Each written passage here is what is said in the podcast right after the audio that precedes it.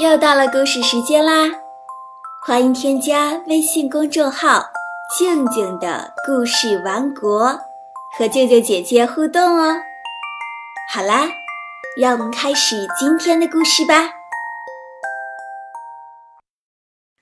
今天要讲的故事是自己动手的乞丐。很久很久以前，有一个乞丐。他非常非常的懒，就是因为他太懒了，所以才成为了乞丐。他什么事情都要别人帮助他，就连乞讨也是要别人送到他的面前他才接。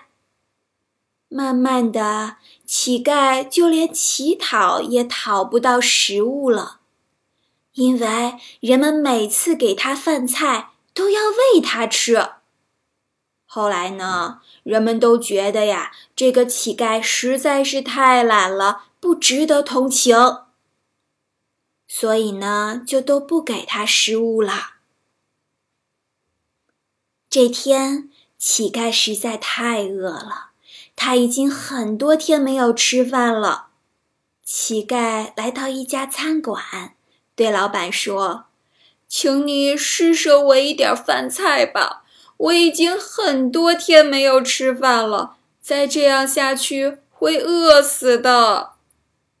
老板说：“我不愿意这样做，因为我还要喂你吃到肚子里，可是我很忙，没有那个时间去喂你。”乞丐难为情地说：“不，我可以自己吃。”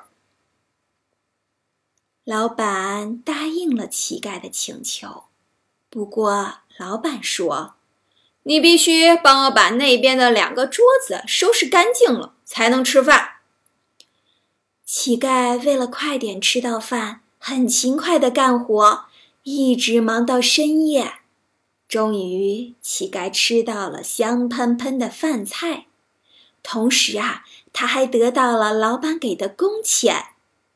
乞丐高兴地看着老板，他非常的激动，因为这是他第一次得到工钱。老板说：“付出劳动就一定会有收获，所以这是你应得的。”